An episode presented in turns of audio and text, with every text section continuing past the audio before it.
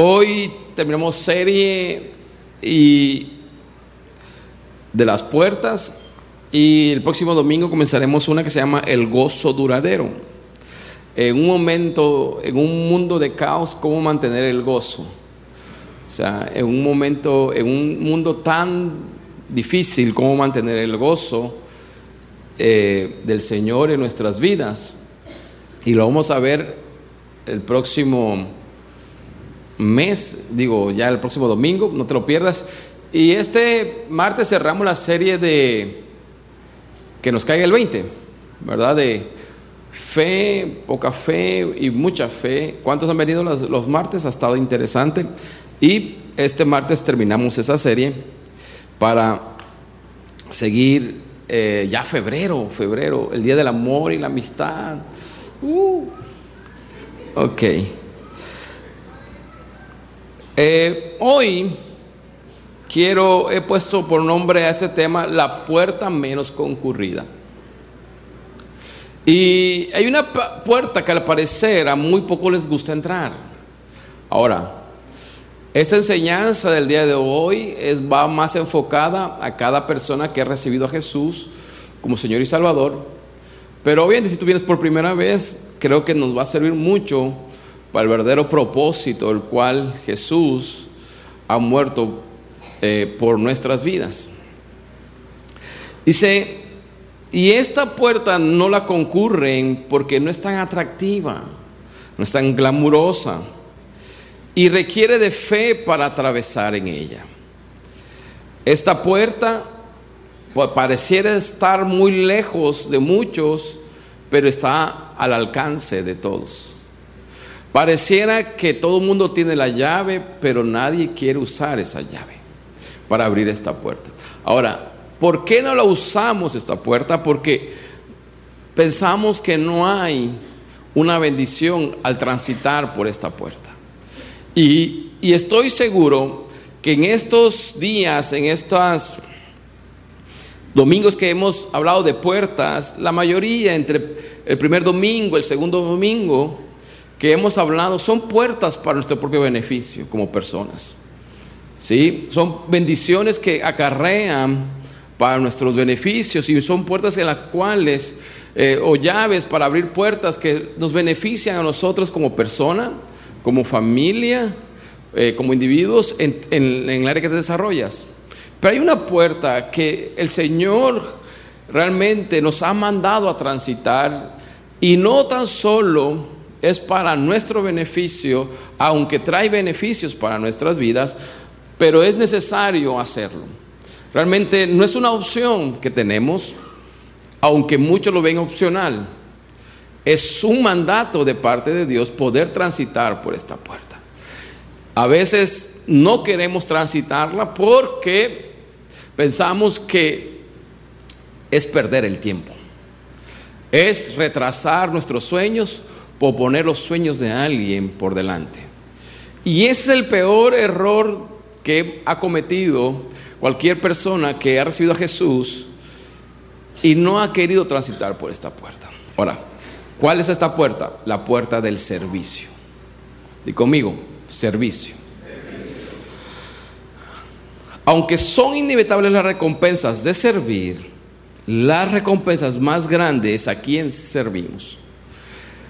La puerta del servicio a Dios es una puerta que tiene que ver con Él, no tanto con nosotros.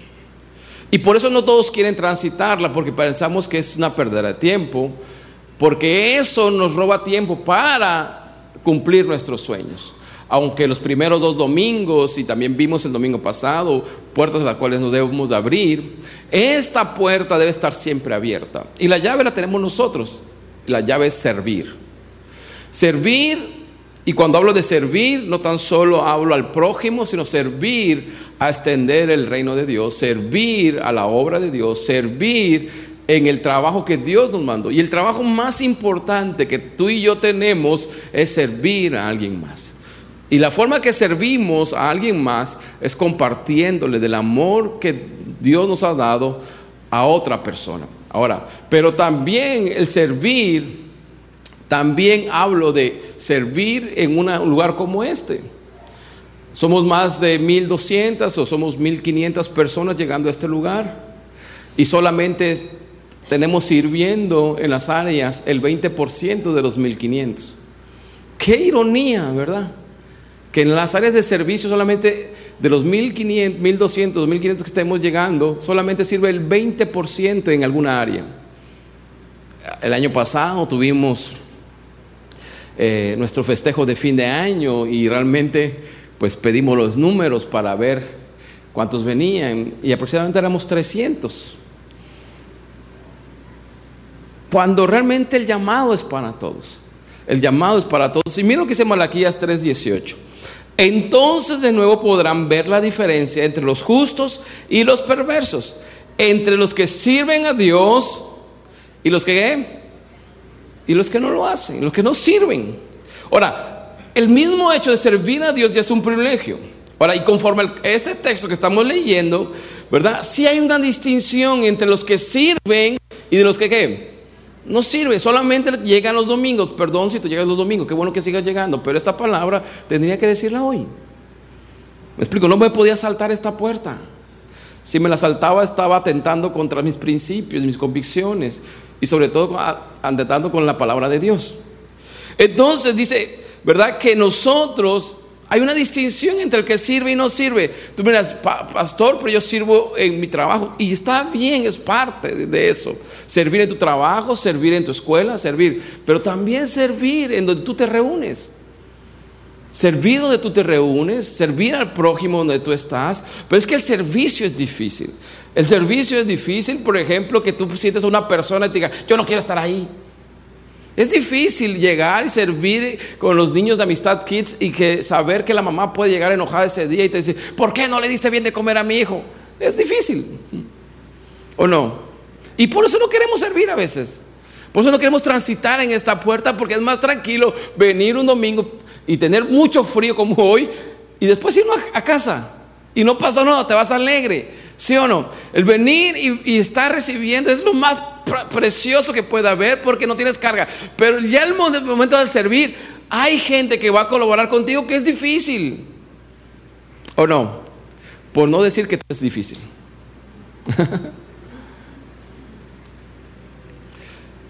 Ahora, pero hay una bendición en el servir.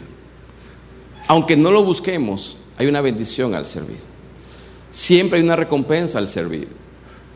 Yo te decía hace ratito con la frase que puse, la recompensa más grande es a quien le sirves. Pero también hay otras recompensas cuando tú sirves a Dios y transitas por la puerta del servicio. A veces no usamos esa puerta y realmente esa puerta abre muchas más que tú no te imaginas. Aparentemente no pasa nada cuando sirves, pero está pasando mucho. Y si quiero, mejor corrijo, está pasando todo en tu vida. Compruébalo. Compruébalo, si tú no lo has hecho, compruébalo. Ahora, quiero, cuando tú entras a la puerta del servicio, hay otras puertas que se abren. Y la primera que quiero hablar es, cuando tú entras a servir, o cuando tú sirves, la presencia de Dios te acompaña. Es la primera bendición, que la, presencia de Dios te acompaña. Mira lo que dice Mateo 18, 19.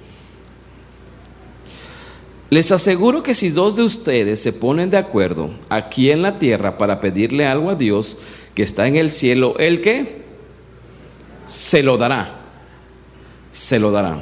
Ahora, porque allí donde dos o tres de ustedes se reúnan, ¿sé qué? En mi nombre, allí estaré qué? Ok, la presencia. Tú me dirás, pastor, ¿qué tiene que ver eso con el servicio? Déjame ver. Sigue leyendo el pasaje. Si tú sigues leyendo el pasaje, ¿qué es lo que continúa diciendo ese pasaje? Pedro salta escena. Y cuando Pedro salta escena, viene una bomba. ¿Sí o no? Es como cuando tú vienes a ver que viene la vecina que dice, ay, ¿verdad? Así media. O cuando vienes a ver un amiguito y dice, no, ahí viene este, mejor me escondo. Bueno, cuando Pedro salta escena, va a sacar algo.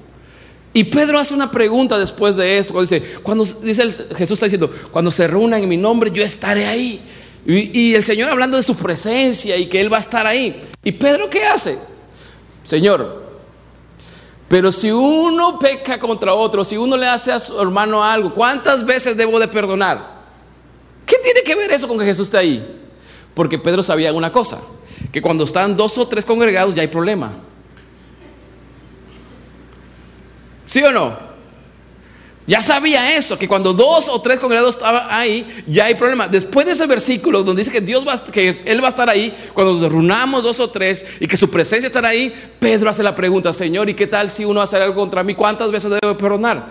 Ahora, lo que no se esperaba Pedro es la respuesta, dijo 70 veces 7. Pero, ¿a qué voy con esto? Eso me lleva a otra cosa. Que si Pedro supone que cuando se unen dos o tres más en su nombre hay problemas, también hay gente a quien servir.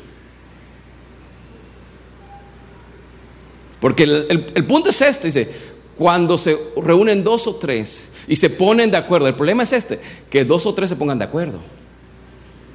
Y cuando los dos o tres son medios, ¿verdad? Líderes. Pero me saca, y saca otra cosa, yo saco otra cosa de ahí. Cuando se juntan dos o tres personas, ya hay que empezar a servir. ¿Sí o no? Ya hay que empezar a servir, porque ¿quién va a abrir la puerta al que venga? Cuando, tú, cuando ellos, vienen a juntarse a orar, hay que limpiar la casa.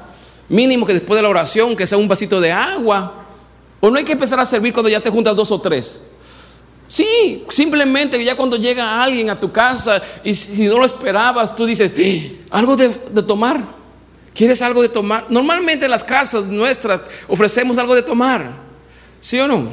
Porque ya comida se ve, depende del tamaño, dices, este no le ofrezco comida. Pero le ofreces algo de tomar y ya el ofrecerle algo de tomar es que ensució un vaso.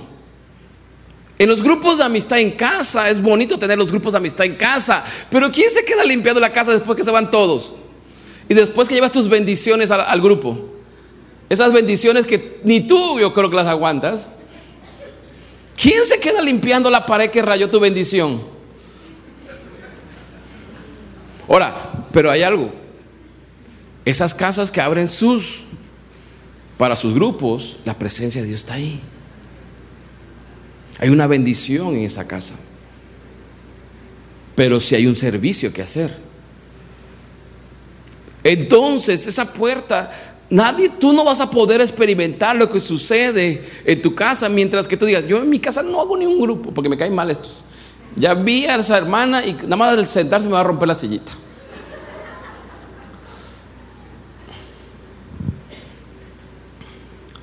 Ahora, mira lo que dice Juan 12:26. Si alguno de ustedes quiere servirme, sígame. ¿Qué le debemos hacer? O sea, que el que sirve siempre está siguiendo a Jesús. Su presencia va con él.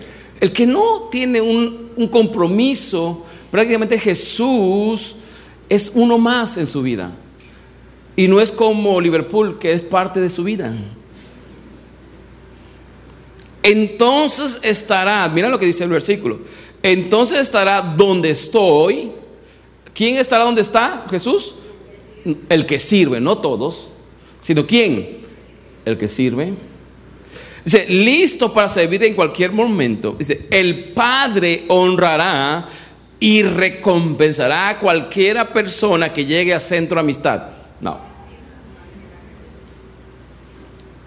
Mi Padre honrará y recompensará a cualquiera que qué? Me sirva. Ahora, la honra y la recompensa vienen para los quienes, los que sirven. No es para todos. No nos engañemos. Hay bendiciones como hijos, sí, pero hay una bendición para el que sirve. Y eso debemos tenerlo claro. O sea, tú no vas a poder abrir esa puerta de recompensa y honra a menos que ¿qué? Que sirvas. Hay una bendición en el servicio. Muchos de nosotros, como lo vimos en este año o en el, principio de domingo, queremos que Dios abra muchas puertas pero para nuestros beneficios. ¿Y qué tal las puertas que dejó Dios abiertas para que nosotros transitáramos y fuéramos de bendición para otras personas? ¿Por qué no queremos transitarla y solamente pensamos en nosotros? Mira lo que dice Lucas 9, 1 y 2. Jesús reunió a sus doce discípulos y les dio poder para sanar enfermedades y autoridades y autoridad sobre todos los que demonios. Luego los envió a anunciar las buenas noticias del reino de Dios y a sanar a los enfermos. Ahora, ¿por qué le dio poder a los discípulos? ¿Por qué le dio esa autoridad a los discípulos, esa potencia, esa facultad, esa virtud? ¿Verdad? ¿Por qué le dio el poder de hacer milagros a los discípulos? Porque estuvieron dispuestos a qué? A servir. Tú dices, ¿por qué no me pasa nada conmigo? Porque no estás dispuesto a orar por los enfermos. Oye, ¿por qué no Dios me usa en esto? Sí, porque no estás dispuesto a ir. Si explico, Dios le va a dotar y, y, la presencia de Dios poderosa va a ir contigo cuando tú estés dispuesto a usarla, a servirla, a ponerla a favor de otros. Y yo he comentado muchas veces, o algunas veces esto, que hoy en día nuestras oraciones tienen que ver más con nuestras necesidades que con la obra de Dios. Si tú analizas las oraciones del apóstol Pablo, dice, Señor, que se me abran puertas para el Evangelio. ¿Para qué? Pablo lo decía, Señor, que se me abran puertas para el crédito de mi carro 2020. No, y hoy normalmente estamos centrados en esa Ahora, no me malinterprete, no estoy diciendo que esté mal que ores por, por, lo que Dios ha prometido, no, no estoy diciendo eso, pero que no sea el centro de tu oración. Pablo oraba para que las puertas del Evangelio que se le abrieran. He encontrado tropiezos, pero qué bueno que están abriendo las puertas para que yo pueda ir y predicar. Esas puertas no nos gustan. Se nos hace difícil como iglesia. Se nos hace difícil en estos tiempos. Y creo yo que este año como centro de amistad, ¿verdad? Una de las puertas que tenemos que usar la puerta del servicio. Estamos a punto de echar a andar la quinta reunión. Apúntenos para el servicio que gritó. O ya sirva a lo mejor, ¿verdad? Pero necesitamos servidores. Imagínate cinco reuniones parados del servidor, el edecán, no va a aguantar, pero que sea que se dividan tres en una y otros en dos. Imagínate el, el que cuida a tus bendiciones allá arriba, a los niños, el de Amistad Kids, cinco reuniones aguantando, ¿verdad? No, no, lo vamos a volver loco. Pero si queremos seguir avanzando, la mies es mucha. ¿Y los qué? ¿Y los soberos? Pocos. Ahora, eso lo dijo Jesús hace cientos de años y sigue tan vigente como aquel día. Sigue siendo la misma. Sigue siendo real la mies es mucha. ¿Y los obreros qué? Pocos. Ahora, ¿a quién le estaba hablando ahí? A los que ya tenían una fe hacia Él. Lo mismo te digo yo el día de hoy. Ahora, Jesús se encuentra en las personas que sirvo. Si tú quieres ver Jesús, está ahí esas personas. Está en lo que tú le sirves. Está ahí. Esa puerta es importante. Ahora, la segunda cosa que después que cuando tú sirves, la primera es que su presencia va contigo, se abre, pero también cuando tú sirves, hay otra puerta que se abre, que es la provisión. Y conmigo, provisión. Cuando Dios envía, ¿el qué? Provee. Cuando Dios envía, ¿el qué? Te provee. Dios nunca te pedirá que le sirvas sin proveerte. Siempre te dará los recursos necesarios para el servicio. Y a veces es que no me alcanza, es que no sirves posiblemente. Yo no sirvo para que me alcance, ¿verdad? Simplemente, no, realmente Él es mi provisión. Si Él me mandó a servir, Él va a dar los recursos. Él no va a mandar a nadie a hacer algo que Él no le está dando, por los recursos que le está dando. Mira lo que dice Mateo 19, 27. Siento las hojas muy gruesas estas, corazón. Dice, entonces Pedro le dijo, nosotros hemos dejado todo para seguirte. ¿Qué habían dejado? Todo, para seguirlo. ¿Qué recibiremos a cambio? Jesús contestó, les aseguro que cuando el mundo se renueve y el Hijo del Hombre se siente sobre su trono glorioso, ustedes que han sido mis seguidores también se sentarán en doce tronos para juzgar a las doce tribus de Israel. Y todo el que haya dejado casas, que haya dejado qué? casas, o hermanos, o hermanas, o padre, o madre, o hijos, o bienes por mi causa, recibirás cien veces más a cambio y heredará la que?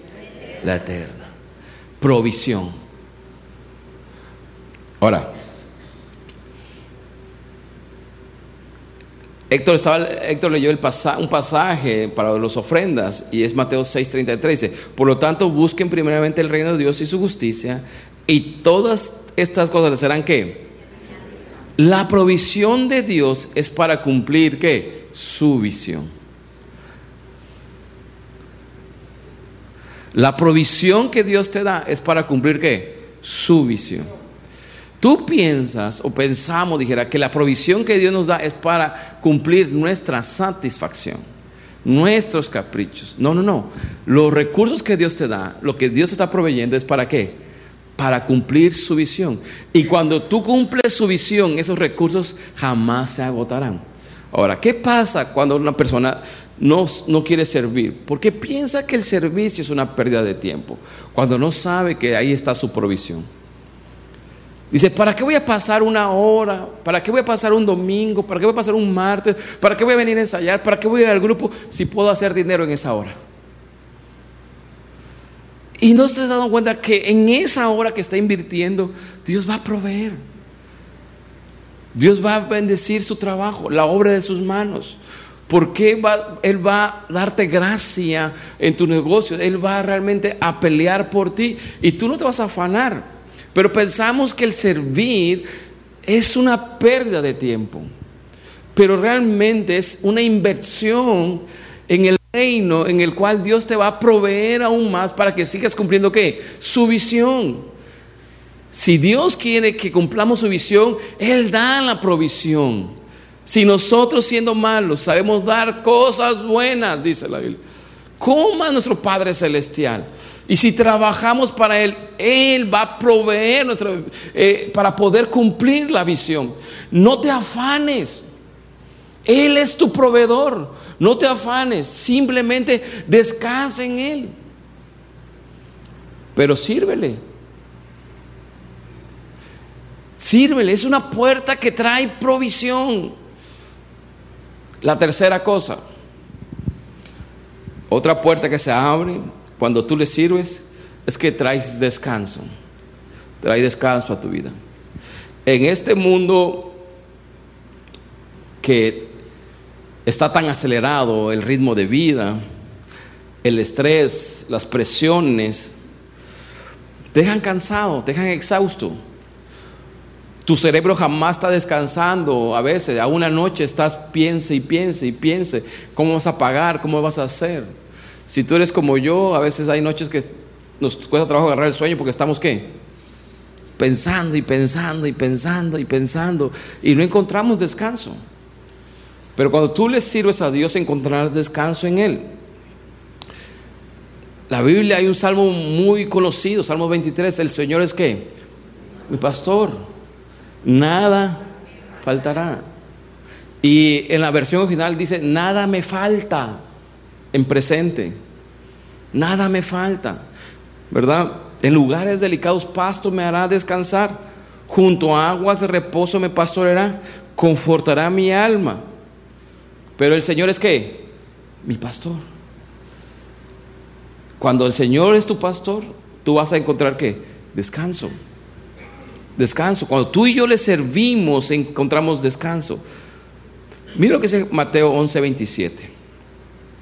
Jesús continúa hablando con la gente, pero me gusta esta versión que dice, pero ahora con ternura. ¿Sí? Le dije, cosita, ven para acá.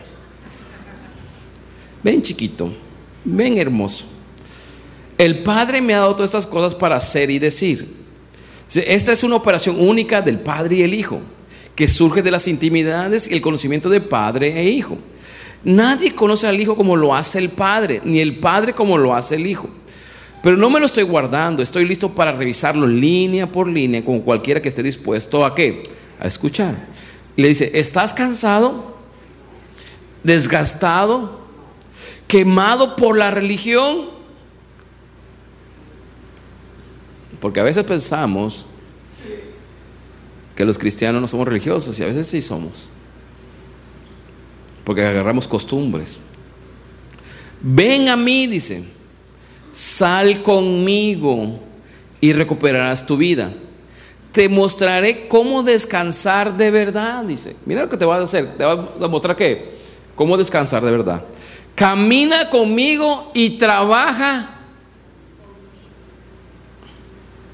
O sea, los que le servimos a Dios, le servimos con Jesús. No tan solo para Él, sino con Él. Él está con nosotros. Dice, camina conmigo y trabaja qué? Conmigo. Él quiere que, él quiere que trabajes con Él. Mira cómo lo hago. Aprende los ritmos no forzados de la gracia. No pondré nada pesado o mal ajustado sobre ti. Dice, hazme compañía y aprenderás a vivir con libertad y ligereza. El servicio te trae descanso. No te agobia. El que te está estresando es tu trabajo, porque a veces las personas dicen, ay, ya no aguanto, voy a dejar de servir. Es que con el trabajo y el servicio ya no aguanto, mejor voy a dejar de servir. No, es al revés. El que te está estresando es el trabajo. ¿Por qué siempre le echamos la culpa al servicio que es el que te trae loco? ¿Por qué siempre echamos la culpa al servicio que te está dejando pelón? No. Dice, no, el verdadero servicio te trae qué? Descanso. Te trae realmente libertad. Dice, ven, trabaja conmigo, te voy a enseñar a descansar. Mi yugo es fácil, ligera mi carga. Ese es el pasaje que estamos leyendo, pero en otra versión. Y normalmente pensamos que lo que nos estresa es servir. Lo que nos estresa es ir al grupo de amistad, lo que nos estresa es ir y acomodar las sillas para el grupo, lo que nos estresa es ser líder, lo que nos estresa es hacer algo. No, ese es tu descanso realmente. Lo que estás estresado es el trabajo, las presiones que tienes. Y normalmente cuando estamos así, lo que le echamos la culpa es eso. Y no nos damos cuenta que hay un secreto ahí y que hay una llave importante que cuando nosotros servimos y es lo que te mantiene de pie es que el descanso es el servicio. Porque muchas veces la gente ha dejado de servir pensando que es el servicio el que lo tiene estresado y cuando se vienen a dar cuenta su estado es peor que cuando servían. Porque malinterpretaron y dijeron, es que es el servicio que me tiene loco. Es el servicio que me tiene malhumorado. No, ese no es el servicio. Dice aquí el versículo, dice, aprende los ritmos no forzados de la gracia. No, no pondré nada pesado o mal ajustado en ti. Hazme compañía y aprenderás a vivir con libertad y qué? Ligereza.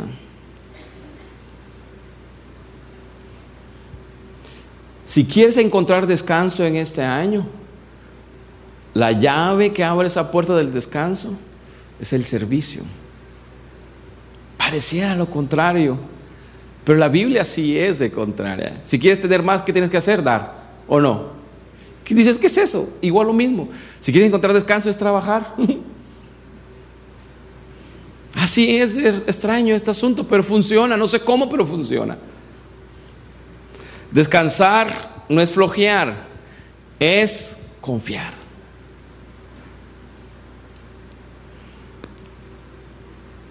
Cuando yo confío en Dios, tengo el argumento necesario para servirle. Porque no es en tus fuerzas, sino con el Espíritu Santo. Porque cuando tú dices, sabes que estoy trabajando, tengo mi trabajo y de ahí voy a servir, dices, Señor, tú renuevas mis fuerzas y empiezas a depender más de Él. Mira lo que dice Lucas 22, 35. Y este pasaje yo creo que iba en el otro punto, pero lo voy a leer de otra manera porque yo creo que me, me confundí. Entonces Jesús les preguntó cuando los envió a predicar la buena noticia. Y no tenían dinero, eh, y no tenían dinero ni bolso de viaje, ni otro par de sandalias. ¿Se acuerdan cuando Jesús los manda a predicar? Y le da instrucciones, que, ¿qué es lo que no tenían que llevar? Bueno, cuando regresan, dice que Jesús le preguntó, oigan, cuando los envía a predicar la buena noticia, y le dije que no llevaran dinero, ni bolso, ni otro par de Nike o Reebok o lo que sea, le preguntó, ¿les faltó algo? Jesús estaba preguntando les faltó algo. Ellos respondieron qué? No. Ahora, ¿los había enviado qué? Sin dinero, sin bolso y sin sandalias. Que no llevaran otro par de sandalias. Y le preguntó, ¿les faltó algo? No. Cuando Dios te envía no te falta nada. Por eso digo que iba en el otro punto, perdón. Ahí me, me confundí. Debemos descansar en Dios, aun cuando lo que se nos mande nos angustie, ¿cómo podremos, cómo lo vamos a hacer? Yo me imagino la cara de los discípulos diciendo, vayan y prediquen, pero no lleven bolso, no lleven dinero y no lleven otros guaraches. Dices, oh Señor. Ahora tú dices, ay, que tiene que ver otros zapatos. No, es que no estaban las calles tan urbanizadas como, como aquí, como ahora. ¿Sí me explico? Pero realmente era confiar en la palabra de quién? De Jesús. Y Jesús cerciorándose, y para que hoy lo platicáramos también, Jesús le preguntó, ¿les hizo falta algo? ¿Qué le dijeron ellos? No. Si no quieres que te falte algo, sirve. Porque pareciera que te falta todo, pero no te falta nada. La última, otra puerta, es de felices para siempre, así como de novela así como de caricatura de Walt Disney. Felices por siempre. Muchas personas a veces son presas de la incertidumbre que va a pasar con sus vidas. Y por eso quieren aprovechar el tiempo y no dedicarle tiempo al Señor, porque no, no sabe qué va a pasar en su futuro. Pero si tú quieres acabar bien en la vida, sirve al Señor. Si tú quieres realmente acabar bien, que tus días, tus últimos días sean realmente gloriosos, sirve a Dios. El servicio a Dios te garantiza finales días de tu vida. El servir a Dios, porque a veces dices, ¿qué será de mi vejez o de mis hijos o de mis nietos? La Biblia dice que Dios no es injusto por olvidar nuestra obra o nuestro trabajo que hemos hecho. Y mira lo que dice Hebreos 6:9 dice: Mis queridos hermanos, aunque les decimos estas cosas, estamos seguros que ustedes no han dejado de creer, sino que siguen confiando en Dios. Dice, y eso es lo mejor para ustedes. ¿Para quiénes? Para ustedes. Pues así serán salvados. Dios es justo y nunca olvidará lo que ustedes han hecho y siguen haciendo para ayudar a su pueblo que elegido. Y siguen haciendo, dice, nunca olvidarán lo que ustedes han hecho y siguen haciendo lo que han hecho y qué. De esa manera, ustedes también demuestran que aman a Dios Deseamos que sigan con ese mismo entusiasmo hasta el fin, para que reciban todo lo bueno que con tanta paciencia esperan recibir. No queremos que se vuelvan perezosos. Más bien, sin dudar en un instante, sigan el ejemplo de los que confían en Dios, porque así recibirán lo que Dios les había que. Dios no se va a quedar con nada. Dios no se olvidará en tu vejez. Dios no se olvidará en tus últimos años cuando tú le sirves. Él siempre estará presente. Y, hay dos ejemplos claros en la vida. ¿Se acuerdan el rey David cuando ya iba a partir? Cuando ya iba, iba a morir. Mira lo que dice la Biblia del rey David, cuando ya estaba grande. Dice, y murió en buena vejez, primera de Crónicas 29, 28 dice, y murió en buena vejez, lleno de días, de riquezas y de gloria. Y reinó en su lugar Salomón, ¿qué? ¿Cómo murió David? Lleno de días, o sea, grande, de riquezas y de gloria. Porque David fue conforme al corazón de quién? De Dios. Él siempre estuvo preocupado y ocupado por honrar a Dios, por servir a Dios. No tan solo, sino aún con sus riquezas. Ahora, el otro ejemplo es el apóstol Pablo. Mira lo que dice el apóstol Pablo en 2 Timoteo 4, 7 y 8 he peleado la buena batalla. ¿He peleado qué? He acabado la carrera. he guardado la fe. Ya Pablo estaba listo.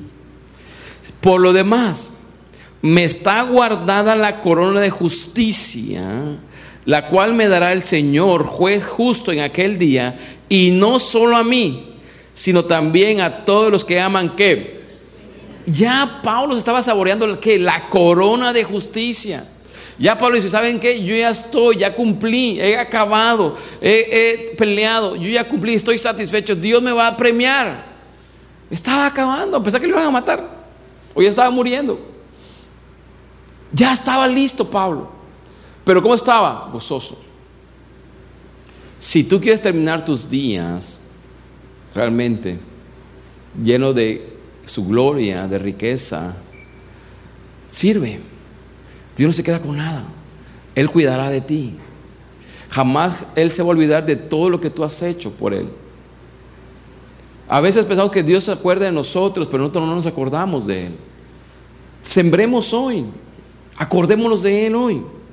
No hay una mejor manera, no hay una mejor manera de terminar nuestros días que sirviendo.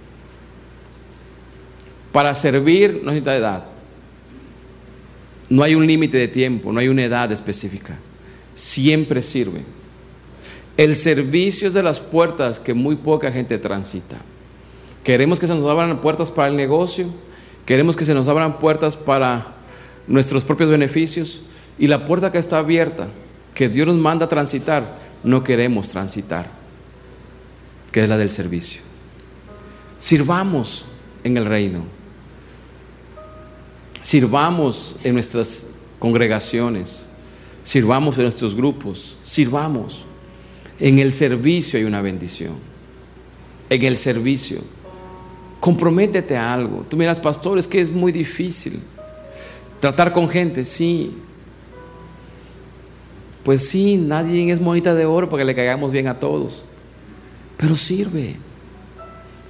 Cuando tú entras en la puerta del servicio, encontrarás un abanico de puertas que se van a abrir a ti. Por servir, Dios te recompensa. Aunque la recompensa más grande es a quien le sirves, que es a tu Señor Jesús. Aún si no hubiera ninguna recompensa, con tal de estar cerca de Jesús, yo le serviría. ¿Por qué no te pones de pie esta mañana?